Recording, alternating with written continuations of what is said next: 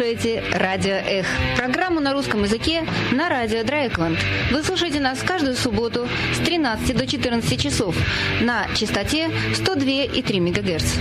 Sie hören Radio Ech, das russische Programm in Radio Dreieckland. Sie hören uns jeden Samstag zwischen 13 und 14 Uhr.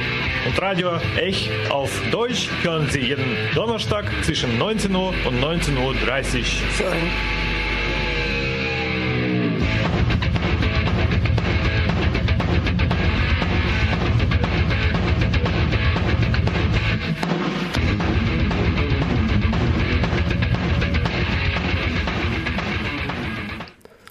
Добрый день, э, слушатели радио Эх. В студии Дима и со мной еще здесь... Света, добрый день и доброго времени суток вам, если вы нас слушаете в интернете. И в записи. Да, а, кстати, да, если в интернете, то тоже у нас, может, и в Америке слушатели и есть. в Израиле, и в России. Да, да, да, не, не говори, действительно, да, так что доброго, доброго времени суток, да, действительно будет правильно. Да, у нас сегодня э, такой немножечко солнечный день, не, не только в, во Фрайбурге, и поэтому солнечная тема, как раз вот на днях в Израиле, а точнее буквально вчера в Израиле э, праздновали э, День независимости. Не, точнее, стоп, подожди. Позавчера. Позавчера, Позавчера, уже. позавчера. Боже, как время летит. летит. Эм, да, праздновали День независимости, и причем не просто День независимости, это уже 70 лет Да. э, существования Израиля. То есть мне сразу понравилось, как в Фейсбуке э, жители Израиля друг друга поздравляли, что это маленькое государство уже пережило Советский Союз. Это, кстати, да, это факт. Меня это немножко сначала удивило, когда я это дело тоже услышал. А, Но на самом деле ничего удивительного нет. То есть мы привыкли просто думать, что Советский Союз это советская власть. Это то есть вот с октября 1917 года. Эм, Но на самом-то деле действительно это еще не было Советским Союзом. То есть Советский Союз был основ- основан только после окончания гражданской войны, и тогда действительно получается вот чуть меньше 70 лет, поэтому А совок не дотянул, да, 69 лет, а потом все. Да, если, э, если считать даже, эм, если даже считать, то хорошо, ну, давайте вот будем считать неофициально, а вот неформально, по факту, скажем так, да, то есть Советский Союз, а советская власть, то давайте считать с октября 49, э, э, 1917 года. Но тогда можно считать тоже и Израиль тоже по факту, а не официально. А, скажем так, предпосылки к Израилю основ... начинаются где-то так вот с э, начала, прямо начала эм, 20 века, когда начинаются первые сионистские поселения, первая сионистская программа по заселению значит, земли Израиля. Причем То есть, я... получается, около э, больше ста лет уже существует тогда. То есть, хоть фо- формально, хоть официально, хоть неформально, хоть официально. Израиль существует дольше. Да, и даже если мы не будем начинать с того, что там, конечно, большой процент жителей бывшего Советского Союза, да, насколько я не специалист, тоже знаю, что это был достаточно социалистический проект, да, и очень много именно евреев из царской империи, да, и туда и поехали в начале 20 века и стали главными основателями государства, идеологами. Да-да-да, ну, это даже немножко веселее, потому что вообще-то Израиля не было бы, если бы не, если бы не русские евреи, и об этом мы, собственно, поговорим, вот, может, даже по- после э, короткой музыкальной паузы, такой вступительной, развлекающей и э, такой развлекательной, точнее, и легенькой, веселенькой. И раз уж мы задели тему русских, в Израиле, э, русских в Израиле или русского Израиля, то почему бы не послушать Катюшу на иврите? Это такой evergreen, это такая вечная Это классно. Красивая Ка- музыка, да. Катюша же наша любимая песня нашей ру- русской редакции. Мы же даже Катюша Пати раньше делали. Да, пока это дело, конечно, в России это сейчас уже стало таким символом путинского режима, такой именно на волне патриотизма, вот э, это гвардейская ленточка, точнее, георгиевская ленточка и Катюша постоянно поют. А Ну, нас, жалко, отобрали символ. ну, скажем так, что значит отобрали? Э, Если мы сдаем, то тогда, отобрали, да. Нет, а мы, так, не а мы сдаем, мы а не сдаем, мы да. не сдаем. Ну, давайте, слушаем.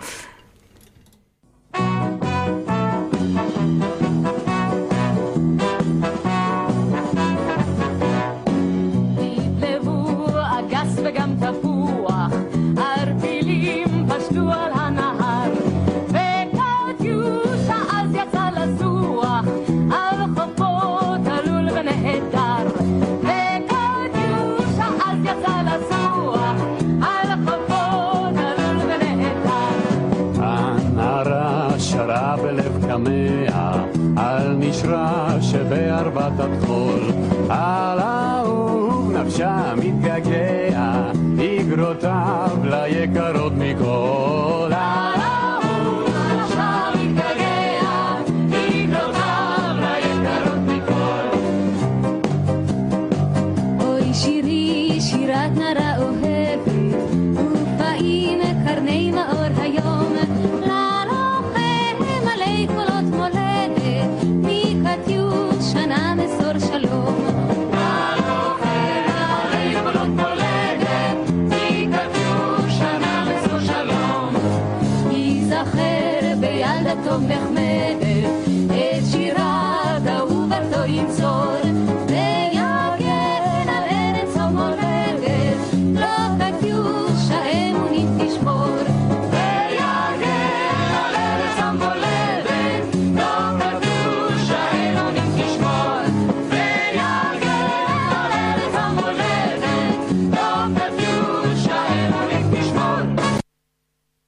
Классно. Большое спасибо, Дима. Просто порадовал душу и сердце. Теперь будем слушать Катюшу на иврите.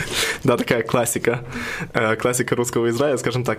Да, но это, собственно, запись где-то уже, я не знаю, 70-х годов. Эм, Выступление Боже, чтобы не соврать, я уже даже не помню что-то из выступления, когда давно очень себе, э, себе записал, сохранил, потому что, ну, это красота просто. И больше уже не проверял, кто именно исполнял. Но, э, скорее всего, кто бы не исполнял, это, скорее всего, были люди, которые выросли в армейском э, ансамбле, потому что долгое время в Израиле именно армейские ансамбли были таким вот кузницей кадров для эстрады. Так что, да, это сионистская, э, сионистская военщина с Катюшей. Да, ну э, что я сказал, что Израиля, наверное, даже не было бы, если бы не русские евреи. Это есть такой интересный момент в истории Израиля, точнее еще до Израиля, э, что да, сионистское движение основал, конечно, э, австрийский еврей Теодор Херцель. Э, Теодор Херцель, он был, собственно, таким вот ассимилятором, считал сначала, что евреи должны стать полностью э, полноценными австрийцами, то есть даже перейти в католи- католицизм, и, значит, вот все, забыть вообще о своем еврействе, чтобы быть полноценными ав- австрийцами. А потом э, он был журналистом, побывал во Франции и увидел, как во Франции как раз в то время был процесс Дрейфюса, которого, собственно, обвиняли в предательстве и службе значит, э, вражеской Германии буквально на ровном месте, потому что, ну, еврей, это было более-менее так офи- неофициально. А, И подумал, что, ну хорошо, получается, что даже если ев- евреи полноценно ассимилированы, то значит они не могут быть а, все равно антисемитизм остается. То есть пока они живут вот в, в странах э, диаспоры, все равно э, антисемитизм никуда не денется. Поэтому надо бы нам убираться отсюда подальше. И, значит, призвал э, евреев со всего мира э, организовываться и э, возвращаться где-нибудь, ну, не возвращаться, а где-нибудь устроить еврейскую э, страну. И э, через некоторое время появился даже, э, они добились такого вот э, предложения со стороны Великобритании, это вообще интересно. Великобритания предложила э, отдать кусочек э, своих территорий, э, заморских территорий, конечно, ясное дело, не на, не на британских островах, а в Африке, в Уганде, отдать кусочек территории, значит, на, под заселение евреями. Потому что, ну, это ясное дело, у, у европейских империалистических государств такое представление было всегда, что, значит, это дикие незаселенные территории, их надо колонизировать, то есть развивать. Вот если евреи хотят их развивать, в чем проблема, да? Они ничейные более-менее. А, И поэтому был такой так называемый план Оганда. А, Был отдельный съезд а, сионистского, сионистский съезд, значит, где сионистские организации со, все- со всего мира э, собрались, чтобы именно обсудить этот вопрос. Собираться, значит, собираться концентрировать свои усилия на Уганду или вот э, дальше целиться на вот землю предков э, в Палестине тогдашней. Э, И вообще-то западные э, лидеры, за- западные еврейские лидеры предлагали, «Да вот отлично, нам дают кусочек земли, давайте возьмем и заселимся там. Неважно ведь где, главное, чтобы было еврейское государство. А русские евреи, которые как раз больше всего страдали от антисемитизма в тогдашней Европе, эм, ну, антисемитизм тогда больше всего зашкаливал действительно в России, потому что он был даже на законодатель- законодательном уровне. Ну да, даже слово погром, да, русское вошло во все языки. Да, да, кстати, за слово погром, но мы забываем о черте оседлости, например, что евреи не разрешалось просто где-нибудь там э, оседать. Им там были запрещены всякие эм, виды труда, кв- квалификационного труда, квалифицированного труда и так далее и тому подобное. То есть, действительно, там была такая вот государственный антисемитизм. И вот эти люди, собственно, среди них как раз сионизм был э, сильнее всего настроенный, э, э, расширенный. И как раз российские сионистские лидеры настояли на том, что вот зачем нам Уганда, когда нам нужна земля предков? Нам нужно вернуться домой, скажем так, вот на- в нашу значит, историческую родину. Ну, историческая родина, кстати, тоже такое слово, которое существует только на, на русском языке. Немцам его не объяснить. И Герцель даже в своем дневнике тогда писал, что он не понимает, ну, почему эти упорные какие-то русские, что они там требуют. Так уперлись, схватили за эту Палестину, кому он нужна, такой кусочек полупустыни, который он, правда, сам несколько лет до этого описывал, как красиво будет. Но это забы- забылось уже. Зачем они так ухватились за, эту Палестину? Это тяжело будет дости- достигнуть, или вообще достигнем мы когда-нибудь эм, государственности в Палестине. А вот Уганда, вот она уже на руках, да? Климат хороший, вегетация обильная, да. Да, живи не хочу, понимаешь? А эти глупые русские не хотят. Ну вот, э, поэтому, собственно, с тех пор эм, сионистское движение сконцентрировалось действительно уже на Палестине и потихонечку так э, финансировала переселение евреев там в маленьких, очень маленьких количествах, собственно, вот саму Палестину, которая тогда еще была под контролем Османской империи, после Первой мировой войны стала под контролем, значит, Великобритании, ну и э, Потом, после Второй мировой войны, уже перешла под эгиду ООН, а ООН сказала, зачем нам это надо, и отдало быстренько евреям и арабам, разбирайтесь. Ну, и с того э, времени началась война. Ну, то есть, так. благодаря русским, да, Израиль находится там, где он находится сейчас, а не в Уганде. Да, вот это вообще-то, не- да, вот это вообще-то забывается.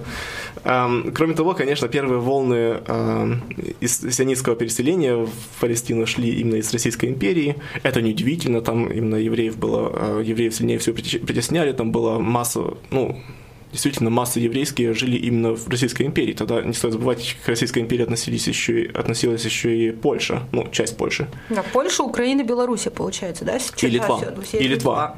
Это очень важный момент. Это один из центров, собственно, евре- тогдашней еврейской э, цивилизации.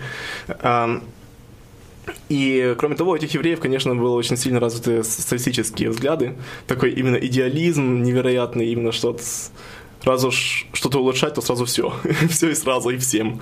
Э, Вот, и поэтому, конечно, они э, подавали самое вот обильное количество таких вот идеалистических кадров, которые готовы были ехать э, черт знает куда, куда-нибудь в полупустыню в, Леванта и с нуля строить что-нибудь. И там действительно условия были ужасные к тому времени.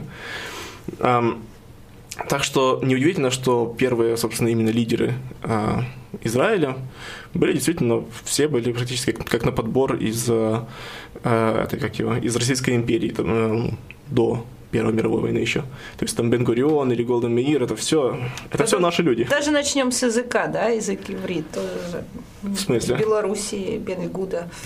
А, да, Разумеется. кстати, да. Ну вот разви- развитие именно современного иврита, да, тоже прошло именно э, от выходцев, собственно, Российской империи лингвистов. Так что, да, ничего бы не было, скажем так, без нас. Ну, в Израиле, кстати, это четко замечает, это четко заметно. Если, допустим, ходить просто по любому абсолютно городу в Израиле, там будут одно, однотипные улицы. То есть, как так же самое, как и в Советском Союзе были там третья улица строителей, э, знамени- знаменитая. В Израиле есть постоянно улицы Орлазорова, там всякое. Или, боже, сейчас не спутать ли фами- бы фамилии. Биалик был еще такой. Биалик, всех, да. Вот именно там, там очень много э, фамилий именно ам, на ов. Очень много именно улицы, которые называются именно на ов в конце. Потому что, полови- ну, грубо говоря, э, огромная часть э, тогдашних лидеров, собственно, элиты была именно вот из Российской империи. Так что, да, без нас бы ничего не было, скажем так. Ну, не, не без нас, не Ну, тех, кто остался. Те кто, же, те, кто жили на той же территории, где мы родились, скажем так. Да-да, в наших краях, вот именно. Вот.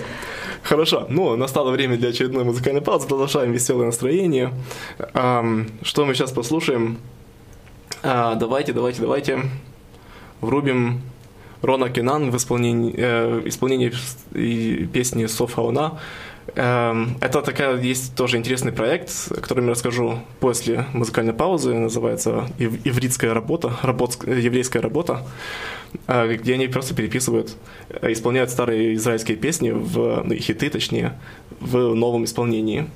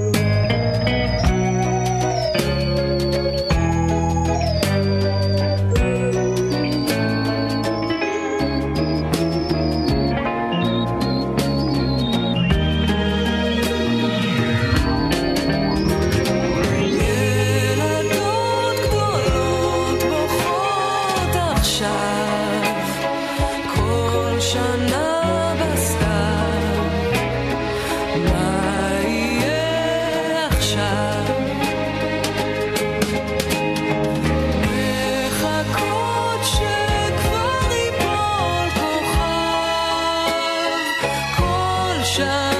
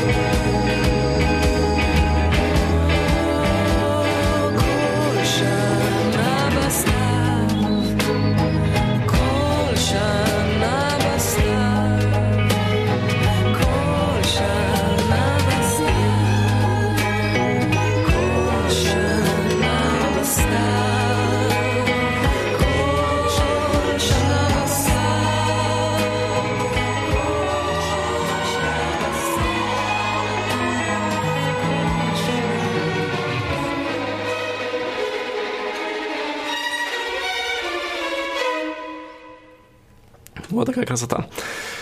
Да, мы продолжаем. Э, Ты хотел сказать Наши пару русские- слов о проекте. Ах, сначала, да. Уже мы просто параллельно с музыкой мы, конечно, разговариваем о других вопросах и уже как-то уже переходим морально э, на совершенно ментально на совершенно другие темы. Э, Да, этот проект очень интересный. Это э, под названием "Авода иврит". "Авода иврит" в переводе, ну, нечто такое еврейская работа, еврейский труд. Эм, Это был такой лозунг на заре сионизма, собственно, когда переселялись такие евреи из местечек, из городков Восточной Европы, э, Советского Союза, Российской империи. Эм, и им надо было, значит, эм, работать там на земле, например, ну, труд, который не очень был знакомым. Эм, И вообще надо было в э, подмандатной, тогда уже, уже не османской, а подмандатной э, британской Палестине бороться, собственно, с конкуренцией местной рабочей силы, ну, то есть э, местных арабов. И не только местных, а именно приезжих арабов. Тут тоже интересный момент, что, значит, палестинцы это не, далеко не такая вот однородная масса, как казалось бы, как принято считать. Это на самом деле там очень многие приехали в, тоже в то же самое время, когда ехали сионисты. Э, в этот же регион ехали еще и куча арабов из разных других регионов э, Леванта, потому что с э, приходом Великобритании там появились рабочие места. То есть там надо было строить всякую инфра- инфраструктуру для империалистической Великобритании, а это рабочие места, там деньги, и поэтому э, люди с, э, именно ехали в этот, э, в, этот, в этот регион. То есть получалась такая э, конкуренция рабочей силы, и э, сионистские лидеры тогда, то есть социалисты тоже, молодые все требовали, что значит, кто едет туда, он должен быть готовым именно вот быть крепким, э, выносливым, чтобы действительно получать э, рабочие заказы и работать именно вот как рабочий еврей такого типа. И э, это такой э, в этом есть, конечно, некоторый свой расизм, потому что, как ни крути, тут идет э, конкуренция действительно вот на рас, э, ну, не на расовой, а на национально-этнической, на этническом уровне. Но эм, надо понимать, что в это время действительно был вопрос именно эм, конфигурации, скажем так, вот создания а, совершенно новых структур. Поэтому надо было действительно как-то вот организовываться и сначала создать структуру, а потом уже можно думать о всем остальном. Там о равноправии, э, коллаборации и т.д. Ну, точнее, э, сотрудничестве с другими и т.д. А, Вот. И этот термин, конечно, прижился очень в Израиле. Это старый, который, собственно, потом уже забыли его со временем. И в 90-х годах, когда снова подходило 50-летие Израиля, некоторые музы- э, музыканты решили, а давайте создадим вот такой вот проект, где мы возьмем старые хиты, значит, э, израильские хиты э, эстрады и перепоем их по-новому. Ну, дадим просто современным исполнителям. Причем, что интересно, многие исполнители исполняли уже э, тут же в этом же сборнике чужие песни, но их песни уже исполняли другие люди. То есть тут э, очень интересно было сме- э, смешано все. И назвали это дело, конечно, «Авода иврит». И поставили тоже эм, на обложку э, э, диска такой какой-то картинки лиц эм, таких рабочих, как вот с 40-х, э, э, с плакатов пропагандистских 40-х э, годов, Строители коммунизма израильский. да, просто смотришь, и это действительно строители коммунизма. Вот э, там вся, э, вся политическая э, культура была очень-очень похожая на Советский Союз, только, ну, как так сказать, Советский Союз здорового человека, скажем так, да, вот без всякой диктатуры, без всякого вот э, НКВД и всего остального, всякого ГУЛАГа, вот. Э, да, ну, это было тогда, скажем так, такие строители колхозов здорового человека. Э, а потом в 90-х годах, конечно, была вторая еще волна э, русской миграции, и э, вот... с- Почему вторая еще в 70-е же ехали? Да, ну слушай, ну это не- совершенно не те цифры.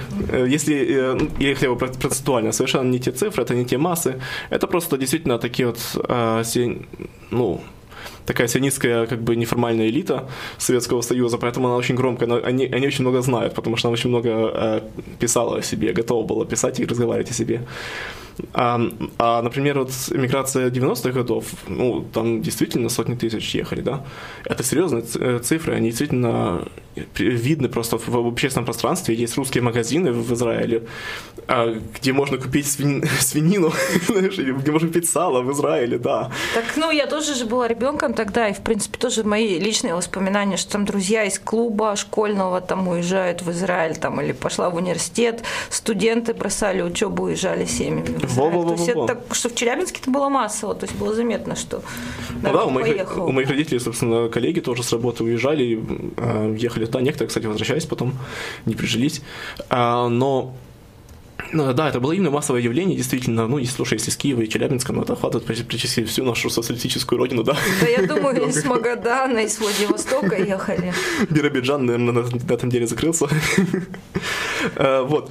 А, Но эти люди уже, собственно, принесли совершенно новое что-то в политическую культуру и общественную культуру Израиля. Почему? Потому что это уже оказалось, э, что люди, э, выросшие в стране социального, реально су- существующего социализма, на самом деле довольно-таки правых взглядов оказались.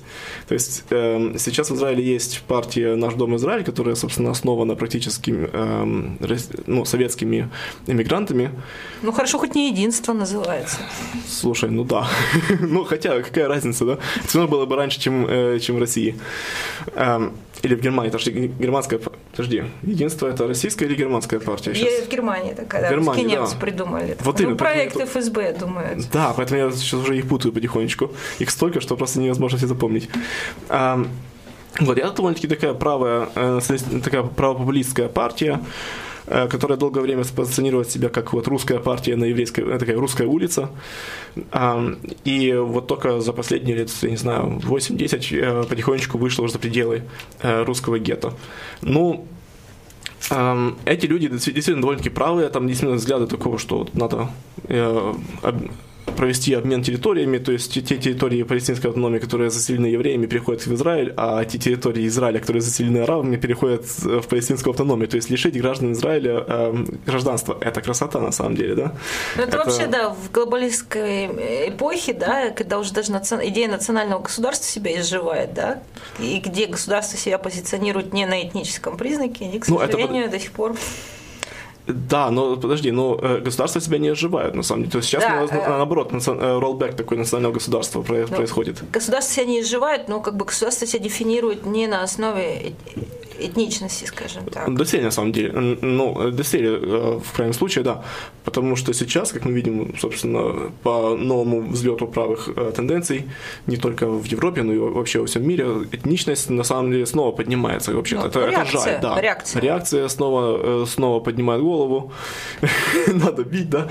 Э, Но в этом вопросе Израиль не совсем э, вне глобального тренда находится, это вполне себе глобальный тренд такой. И просто за то, что са- самое интересное, это де- действительно непонимание государственных основ, принципиальных государственных национальных основ. То есть то, что государство, у государства есть а, институт гражданства, и человек, который гражданин государства, он, он полноценный гражданин государства. Все, ты его не можешь избавить э, от гражданства. Ты- он может сам избавиться от гражданства, да, но ты не можешь отнять у него гражданство. Этого как-то у наших людей, э, выросших в Советском Союзе, которых, где гражданство элементарно забиралось у иммигрантов, когда люди эми- эмигрируя должны были просто потерять, отказаться от гражданства, вообще в голову как-то не укладывается, похоже, Ну, до ну, сих да, пор. да, если в Советском Союзе писали национальность в паспорте, да, в Израиле, по-моему, тоже пишут национальность, там, русский, э, грек, араб.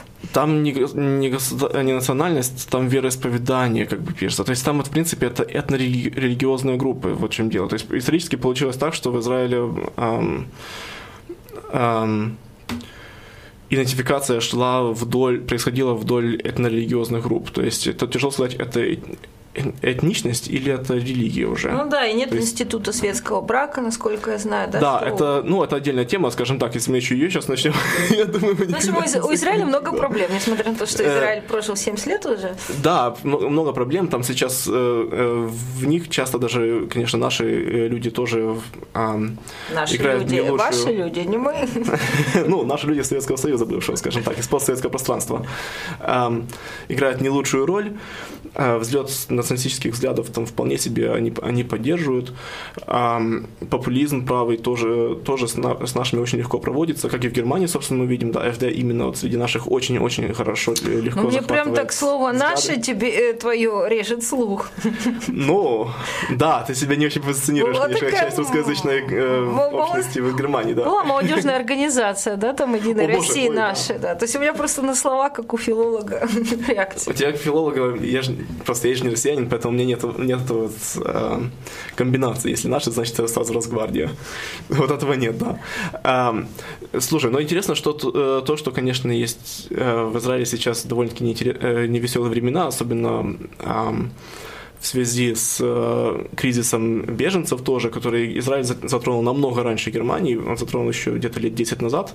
Э, там уже была, э, была такая волна беженцев, которые действительно из, в основном даже из Судана, Эритреи, там вот именно из Восточной Африки, бежали через территорию Египта. А, Над ним там все это время очень сильно издевались. Ам, Как-нибудь доходили через вот эту пустыню, Синайскую пустыню, переходили через границу а, Израиля, их, их там подбирали, значит, израильские пограничники. Они потом а, оседали где-нибудь там в Южном Тель-Авиве, например, или в других регионах. И с ними непонятно было, что делать, потому что, во-первых, в ну, Израиле население ну, сейчас уже около 9 миллионов, да, и, тогда это было еще около 7 миллионов 10 лет назад. То есть, а, ну, миллион беженцев, например, страна бы не, переж- э, не перетерпела просто потому, что изменился полностью демографи- демографический э, состав. То есть общество очень сильно бы э, пере- переформировалось бы. Эм, А даже несколько тысяч, например, это уже серьезная нагрузка для такого маленького государства. Поэтому там, особенно государство, которое, собственно, очень сильно смотрит за тем, чтобы, ну, оставалось, так сказать, что государство еврейского народа, как все-таки с, еврейской, э, с большинством, как ни крути. Эм, и тогда это был серьезный вопрос, что делать, э, что делать, что, что не делать. В конце концов, э, прав- правое правительство таки поставило, э, возвело эм, э, забор вдоль стены, э, вдоль границы с Египтом. С тех пор, конечно, уже э, поток беженцев практически иссяк.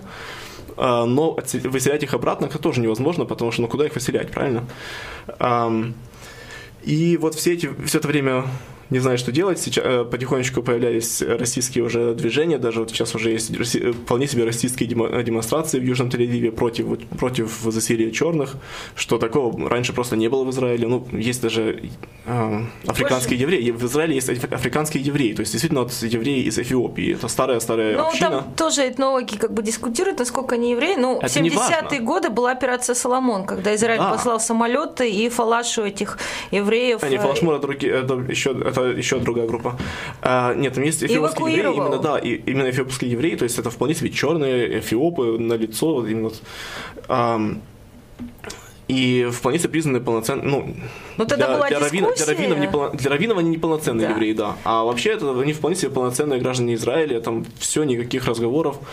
А, и вот тут значит, начинаются вот такие демонстрации против засилия черных, что вообще ужас, конечно, для Израиля это полный... эм, это что-то не, необъяснимое абсолютно. Ам, да, вот недавно как раз э, э, премьер-министр Нетаньяху решил выдвинуть такую идею, а не переселить ли их там добровольно в куда в какую-то африканскую страну. Ну, это, конечно, очень Например- добровольно. Там было написано, что либо сидеть пожизненно в тюрьме в Израиле, либо э, в Руанду, либо... Причем Да, за да, свой да. счет, по-моему. Нет, нет, нет, ну, нет, Израиль предлагал там действительно компенсацию, там деньги на старт. В общем, добровольно переезжать- посидеть в тюрьме или уехать в, в Ну, там не, страну. не в тюрьме, там есть, э, они несколько лет назад устро- э, открыли такой лагерь для беженцев, скажем так, где-нибудь в пустыне Не- э, Негев, э, где никакой инфраструктуры практически нету, но вот, э, там несколько тысяч с этих э, беженцев содержатся, но там, в принципе, открытый режим, то есть они могут покидать, но должны потом возвращаться. В пустыне, конечно, много вариантов, Да. куда можно пойти. Даже Вот именно, вот именно, да. То есть это был вполне себе откровенно российский э, шаг. Эм, и вот сейчас предложили, значит, они приехать ли им в Руанду. Руанда, конечно, не поняла вообще прикола, э, что, что такое, почему мы. Эм, были какие-то, то ли были, то ли не были какие-то э, переговоры, толком-то не ясно, потому что, ну, много говорят, э, когда в Израиле много говорят, еще не означает, что действительно что-то есть на деле. Но вот недавно, конечно, все эти планы рухнули полностью, и Нетаньяху объявил в израильской прессе, что во всем виноват, э, во всем виновато такое левацкое НГО, э, новый израиль- израильский фонд. Это такие, да, действительно леваки, либералы, которые довольно-таки против, э, пр- против Нетаньяху. Ну, нечто такое, такое подобие фонда Сороса в Венгрии, например, который тоже сейчас под- подвергается атакам антисемитским атакам в Венгрии, в Венгрии.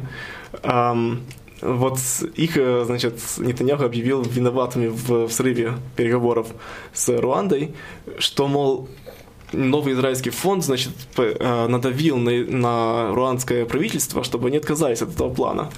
Потом э, в ответ на это руанский министр один заявил, что мы вообще не знаем, что такое, что такое этот новый израильский фонд, что это такое вообще, объясните нам. То есть э, это, это была такая сцена буквально как с какой-то сатиры, буквально, с какого-то юмор- юморного журнала. Ам, да, так что, в принципе, эм, на сегодня Израиль переживает не лучшие времена, но переживает он их, что интересно, уже лет 10 как минимум, да, то есть вот 10 лет назад уже был поток беженцев, сравнимый с тем, что произошло в Германии буквально 2-3 года назад.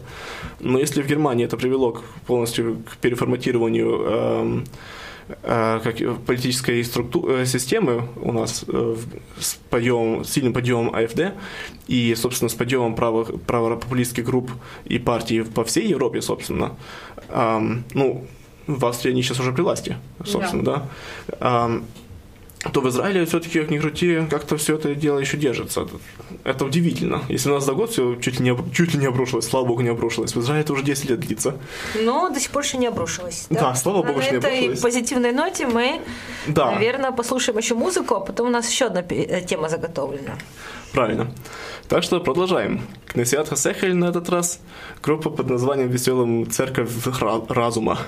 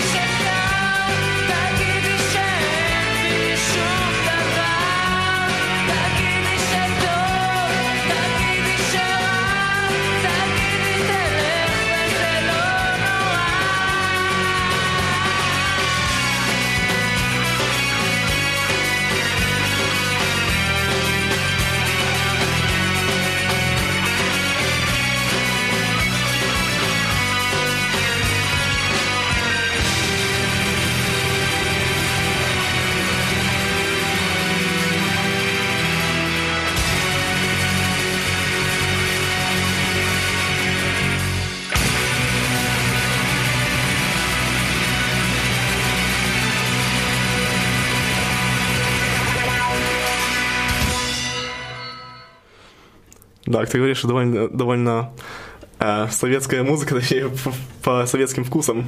Да. Я даже не заметил, если честно. Для меня такая какая-то арабская музыка получилась. Э, да, ну, перейдем к более насущным вопросам. А, нет, ну, не, ме- не менее насущным э, вопросам. Перейдем к России, Да, перейдем к России, которая просто сейчас начинает твориться другая красота. Вы Действительно, просто нам с Германии очень весело за этим наблюдать, конечно, как в России просто обламывается интернет на ровном месте абсолютно. Интернет на сегодня все-таки как ни крути, это платформа номер один для коммуникации, да, это сеть номер один для коммуникаций, и просто так ее, ломать, ну, во-первых, это невозможно, а во-вторых, не стоит. Ну да, даже моя мама, которая, скажем так, уже гораздо за, за много за 60, да, она сидит в Фейсбуке, пользуется Фейсбук мессенджером, да. Боже мой, Фейсбук, и таких очень много, много. Нет, ВКонтакте моя мама Предатели Родины. Нет, ну просто очень много людей, как бы, да, пользуются, и мы перейдем сейчас не к Фейсбуку, а к Телеграфу, да? Ну, что такое Телеграм, Телеграф? да. Не, Телеграм. Телеграм. Телеграм и Телеграф разные вещи. Почему? Телеграм. Потому что Телеграф это, собственно, платформа для публикации текстов, а Телеграм это именно мессенджер. Э, И они действительно оба есть. Ам, Телеграм. Да, Telegram, собственно, это, вес- это веселенький э, мессенджер э, для чатика э, с, э, с мобильника или с, э, с компьютера, э, с друзьями, с знакомыми и вообще-то с, с кем угодно. Э, Разработанный Пав- э, Павлом Дуровым, который, собственно, разработал и, точнее, не, не разработал, а основал фей- э, ВКонтакт. ВКонтакте? Вариант который- Фейсбука Да, это, это просто была абсолютная копия Фейсбука, только по-русски. Даже вот именно с э, внешностью просто все было полностью, дизайн был полностью скопирован с Фейсбука. Но не важно. Э, важно то, что, собственно, э, его в 2014 году погнали с э, ВКонтакта, когда он отказался сотрудничать с ФСБ, давать доступ к, э, к личной переписке э, пользователей. И вдруг оказалось, что большинство его акций уже давно куплены пацанами фирмами ФСБ, и акционеры просто решили, а не, избавиться нам, э, ли нам от э, директора. Э, С тех пор он занимался только своим эм, мессенджером, который э, начал уже до этого разрабатывать. Мессенджер, который, собственно, пользует- пользуется изначально эм, шифровкой передачи, и поэтому даже если перехватят, значит, ваши сообщения, их невозможно расшифровать, в чем дело. Э, Но есть, кроме этого, в нем еще встроена функция э, полностью зашифрованных сообщений, то есть таких, которые хранятся э, в оригинале только на девайсах, на компьютерах и смартфонах пользователей, то есть которые даже на серверах а, Телеграма хранятся только в зашифро- зашифрованном виде, то есть они тоже не могут прочитать в теории на самом деле, потому что на практике у них, конечно, есть и ключи к расшифровке, которые надо сначала переслать вот от одного телефона к другому. Поэтому, конечно, в на практике их можно взломать. А, Но так как Telegram отказывается работать с ФСБ, то, их не, э, то ФСБ их не может взломать. И вот на этот раз, конечно, уже ФСБ заинтересовалась уже и этим. Предъявили, конечно, э, заявление, что а, террористы пользовались Телеграмом перед тем, как устраивать а, теракты, например, в Петербурге или, или где-то еще. А террористы еще пользуются интернетом и телефоном. Да. И на телевизор смотрят иногда. Да, но если интернет можно еще как-нибудь там э, перехватывать сообщения и читать, то в Телеграме просто не получается, вот в чем дело. И поэтому, мол, давайте э, ключи шифровки. Это, конечно, смешно. Почему? Потому что ам, ну, с таким успехом можно блокировать буквально все, абсолютно. А, кроме того, а, Это смешно, почему? Потому что мы все знаем, что ФСБ в первую очередь ловит людей, не, не совершающих преступления действительно, а просто для повышения, для имитации активности. Например, вот э, сейчас э, довольно-таки не, не сильно нашу- нашумевшее, но для нас, леваков, сильно нашумевшее дело эм, анар- анархистов из э, так называемой организации «Сеть», которые будто бы готовили э, Теракты. теракты для раскачивания ситуации в стране. Ну, что такое абсурд, что когда читаешь, то ощущение, как будто 37 год, да? Абсолютно, да. То есть людей действительно брали, схватали буквально с улицы. Э, Их пытали электрошокерами и избиениями, а, заставляли подписывать, э, выдавать какие-то имена, абсолютно не- непонятных людей абсолютно просто так. А, заявляли некоторым, что ты будешь у нас, значит, глав- главным в этой группе. Хорошо, я главарь. Да, Ам, ну мы вот тему просто сейчас Ой, извини, да, озвучили, да, но мы сейчас не да. будем про распространяться, Вот. распространяться, То есть- потому что нужно подготовиться, чтобы... Во-во, да, то есть, в принципе, это показывает очень четко, что ФСБ не работает по принципу «мы действительно ловим террористов», э, террористов а оно работает по принципу «мы просто вот ловим людей с улицы и инкриминируем им прес- преступления». Мы ставим за лайки в интернете, например, или за репосты, или за какие-то вот э, картинки в, э, ВКонтакте. Поэтому удивительно, почему люди еще до сих пор пользуются ВКонтактом вообще-то и Одноклассниками. Но это другой вопрос.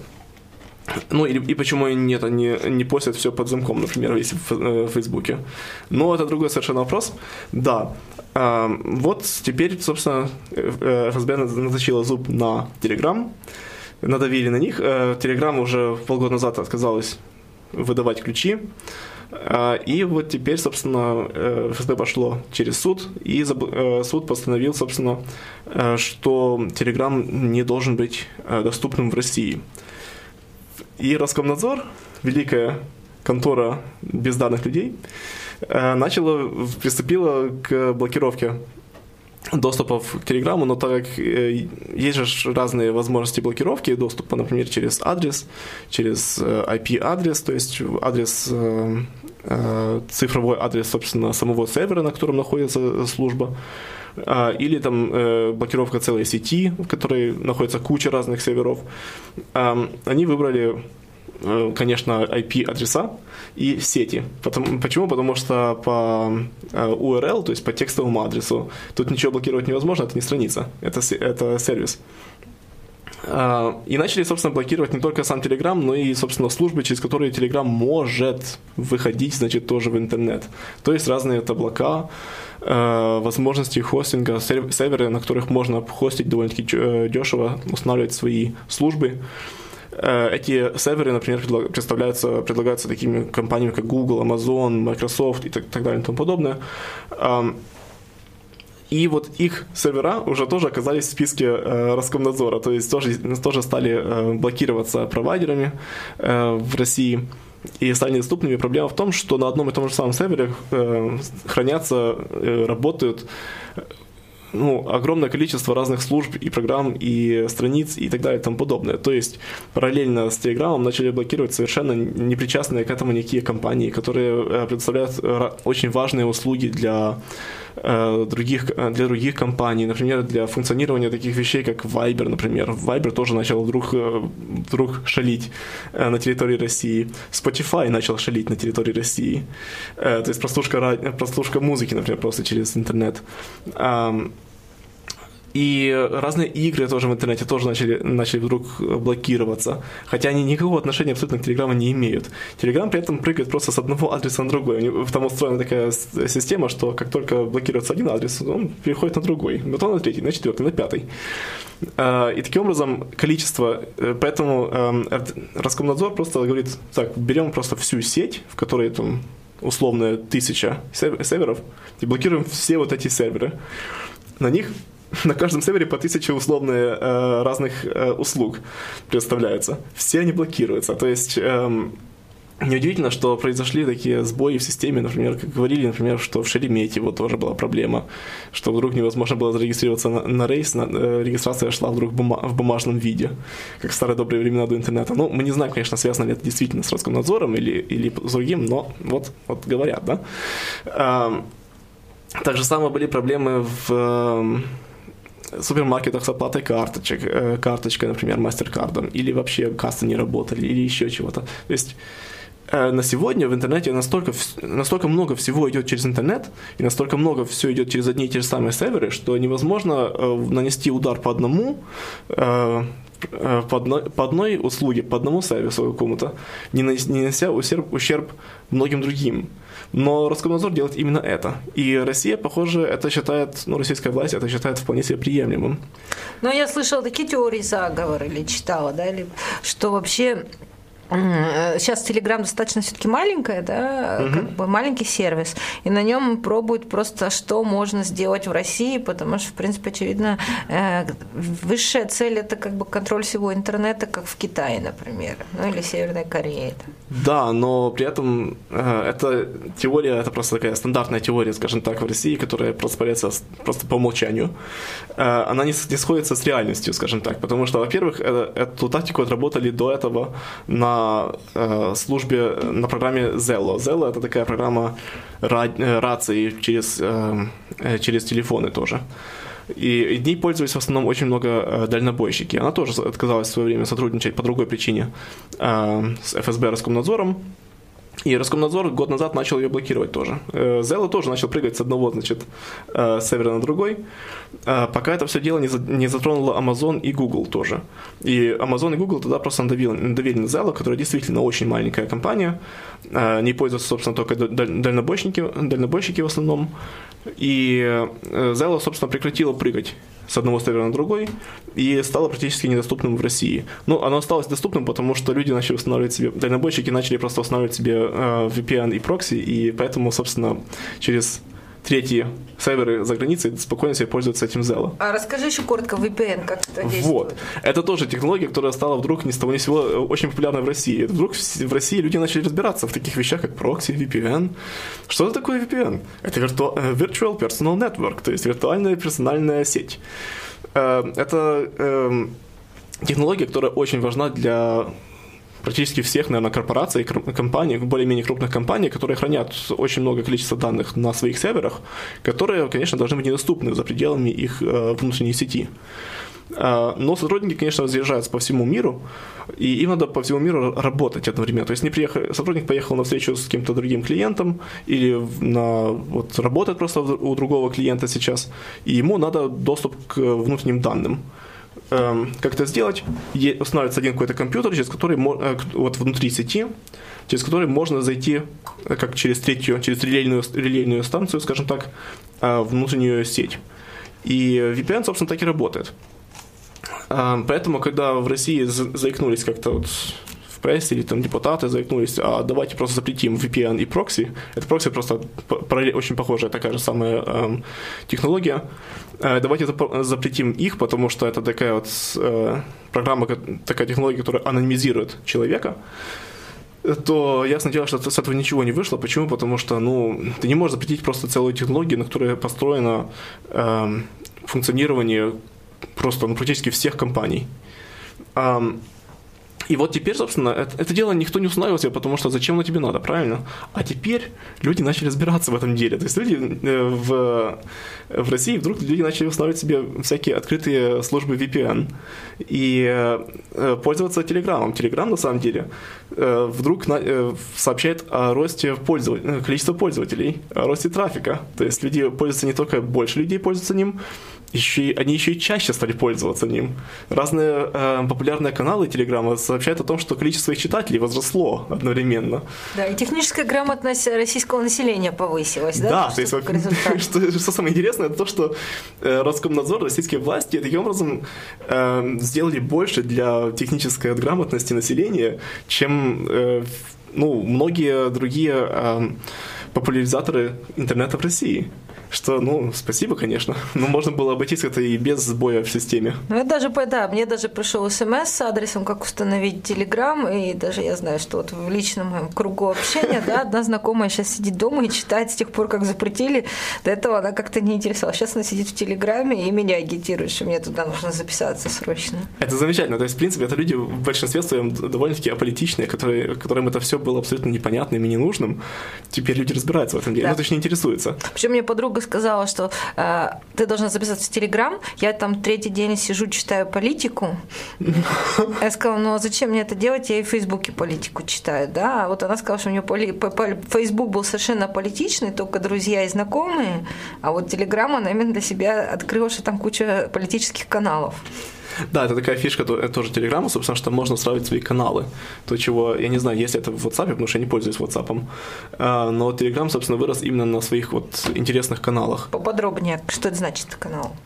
А, Ну, любой человек или организация может открыть там свой именно канал, через который будет вещать читателям, скажем так. На него Ну. можно подписаться, и тогда у вас наряду с сообщениями друзей, например, идет, э, идут сообщения от каналов, например, такие же самые. То есть там есть некоторые каналы, которые просто в день там постят эм, короткие статьи э, на свои какие-то темы. То есть обычно на, сегодня состояние такое, что каналы это, собственно, такие тематические подборки, скажем так. То есть продолжение радио, телевидения и так далее, да? Как на Ютубе же тоже можно канал свой открыть. и- Да, только в текстовом варианте. И в таком мини, мини-блоговом варианте, то есть короткие тексты. Это именно ничего длинного. А, то есть там не видео, не фото, там тексты в основном. Э, Фото тоже есть, э, но видео, например, это в основном ссылки на, ссылки на YouTube. Вот, ну, в принципе, это, ну, слушай, это просто такой вариант, который удобно, удобно читать именно с телефона. Конечно, э, в интер- пока интернет был, э, был, существовал на компьютерах, то тексты были длиннее, что интересно. Потом, когда появился, э, когда все перешли на смартфоны, тексты вдруг стали короче. Ну, ничего, что ж поделаешь. Такое развитие технологий идет. Вот, ну, теперь, конечно, можно спросить, а что будет дальше? Потому что, ну вот, Telegram сейчас в течение недели успешно прыгает с одного сервера на другой, с одного э, адреса на другой, и уже на сегодня, вот я сегодня смотрел э, в списке Роскомнадзора 19 миллионов, миллионов заблокированных IP-адресов, то есть... э, Миллионов это, серверов, конечно... Это удивительно. Это, скажем так, это заметно больше, чем пользователей э, э, Телеграма. Это уже о чем-то говорит. Но пользователи Телеграма в России. Вообще, Вот. я посчитала, в Википедии 200 миллионов где-то считается по миру. Телеграммом пользуются. Да. Я, знаю, что немецкие, допустим, программисты, которые не имеют никакого отношения ни к России, ни к э, политике, пользуются телеграммом именно из этих возможностей шифровок. То есть, Да, они были вначале, э, самые изначально встроены. э, в WhatsApp потом тоже встроил в себя тоже стандартные эти шифровки. Но это было именно ответом на Telegram, что интересно. Да, но, скажем, в наше время потихонечку уже подходит к концу. И э, да, вопрос, чего ждать? Вопрос, чего ждать, да. Скорее всего, будет история похожа с, э, как с Zello, что э, в какой прекрасный момент Google и Amazon и так далее нажмут на Telegram, что перестаньте прыгать по нашим адресам. Иначе наша система, собственно, ломается в России. А наш бизнес ломается в России. То есть для них это действительно вопрос просто денег. Это довольно-таки на крупные корпорации, они довольно-таки аполитичные и циничные э, игроки, Ну да, Google уже есть в Китае. да, у них им просто важен вопрос в, день, в деньгах. Все. Как, э, пока ты- у тебя э, отрезается доступ к деньгам, они еще могут немножко попытаться пове- повоевать с государством, там, корчить из себя, значит, с, э, великих борцов за права человека, но в конце концов все сходится, сводится к тому, что они уступают позиции и э, следят за тем, чтобы рынок был, у них был да- дальше доступ к рынку. И поэтому, скорее всего, через некоторое время а, Google и Amazon тоже поддадутся, и Microsoft, и скажут, что вот с Telegram перестаньте прыгать по нашим адресам. А, и тогда действительно доступ к Телеграму, скорее всего, будет э, возможен только через VPN открытые, которые тоже сейчас начинаются уже блокироваться в России. Тоже 18 адресов VPN уже э, заблокированы. Ну, это, это как раз можно дальше э, проводить. Но я думаю, что молодежь-то быстренько как бы по- почитает, узнает, как все делать, и э, будет все равно пользоваться. А вот люди как постарше, да? Вот слушай, Допустим, не- я сомневаюсь, что моя мама будет там интересоваться VPN и ставить себе VPN какой-то. Будет, будет. Когда как только это дело вопрос, э, как только станет, скажем так, общее общим достоянием, да, вот стандартом по дефолту, скажем так, ты устанавливаешь себе, какой браузер ты устанавливаешь себе на, на компьютер или на телефон? Ну, конечно, браузер с встроенным VPN. Потому что просто все это делают. То есть люди, которые особо не разбираются в э, технологии, например, они делают то, что делают все остальные. Если все остальные переходят друг на VPN, они тоже будут устанавливать себе VPN. Это самое интересное. То есть это э, вполне себе будет интересно посмотреть, как будет дальше развиваться. Кроме того, на сегодня эм, Amazon и Google еще довольно-таки сильно заявляют, что они не будут уступ- уступать позиции, потому что действительно для них это немножко уже э, становится похожим на шантаж какой-то, что Роскомнадзор позволяет себе слишком много. Ну, сдадутся, я думаю, рано. Да, я тоже думаю, сколько они будут держаться. Интересно становится, собственно, когда э, сейчас вот э, Роскомнадзор заявила о том, что оно берется, возьмется еще за Facebook. Да, на вторую половину года на, на как бы запланированные проверки Фейсбука какие-то глобальные, которые ожидается приведут к закрытию закрытию Фейсбука к концу года? Ну, тут вопрос закрытия или, или просто, э, что Facebook перенесет парочку, пару серверов в, в Россию. Тут вопрос именно в этом находится. Но, э, скажем так, Facebook тоже станет для нас э, незащищенным каналом общения. Думайте об этом. Но я к заключению хочу сказать, что вот мы так говорим, Кита- Китай, Северная Корея, на самом деле есть гораздо более близкий сосед Туркмения. Вот если, да. если да, если смотреть, что происходит в Туркменистане, то вот через какое-то время это начинает происходить в России. Вот там Facebook уже давно запрещен, но всех, кому надо, пользуются VPN-ами, такие все таки лазят в Facebook. Да, кстати, вот э, тоже приводится пример тоже, что вот Россия, мол, хочет стать некоторым таким Китаем, что Китай покажется нам еще либера- э, царством либерализма. Да, я думаю, что Но- Россия взяла курс на Туркменистан, у меня отлично такое. Да, но дело в том, что, как ты видишь, в Туркменистане все пользуются VPN, и в Китае тоже, на самом деле, все пользуются VPN. Это вопрос просто денег. Там просто есть куча разных э, э, провайдеров, которые втихаря тебе за, за, какую-то сумму небольшую установят какой-то нелегальный VPN, и все им пользуются, и ник- никто э, никому особо не мешает. Это при том, что э, Китай тратит действительно действительно невероятные массы денег на поддержание своей цензуры. Но у нас заканчивается Да. время, к сожалению. И на эту тему можно говорить долго и долго, особенно таким Я людям думаю- непросвещенным, как я в компьютерах. Да, я думаю, что эта тема нас еще долго не оставит, потому что, собственно, Телеграмом все не закончится, и, собственно, история с Телеграмом только развивается. Количество за- заблокированных IP-адресов растет с каждым днем. Так что Ну, и вы- число пользователей тоже. И да. число пользователей, да. Так что, я думаю, тема нас не оставит. Так, ну а вам большое спасибо за внимание, да? И Да, вам- на следующей неделе, в субботу, мы снова в студии. На следующей неделе мы снова в студии, да. А завтра у нас выборы. И Да. идите на, идите на Все выборы. на выборы. Мэр города Это будет выбираться. Это очень важно, потому что Дитер Соломон, он уже 16 лет, уже, можно сказать, у нас советские, российские, как бы, э, тут пропорции, да. Я просто считаю, как бы хорош не был человек, 16 лет это очень долго власти Тем более, что- тем находиться. более, что он не хорош. Ну, ну, как бы, такой вопрос. я, я предлагаю голосовать за Монику Штайн, которая Я кандидат левых, э, Абсолютно. левого блока. Да, так что завтра все не забудьте, у кого есть немецкие паспорта, на выборы. До свидания. До свидания.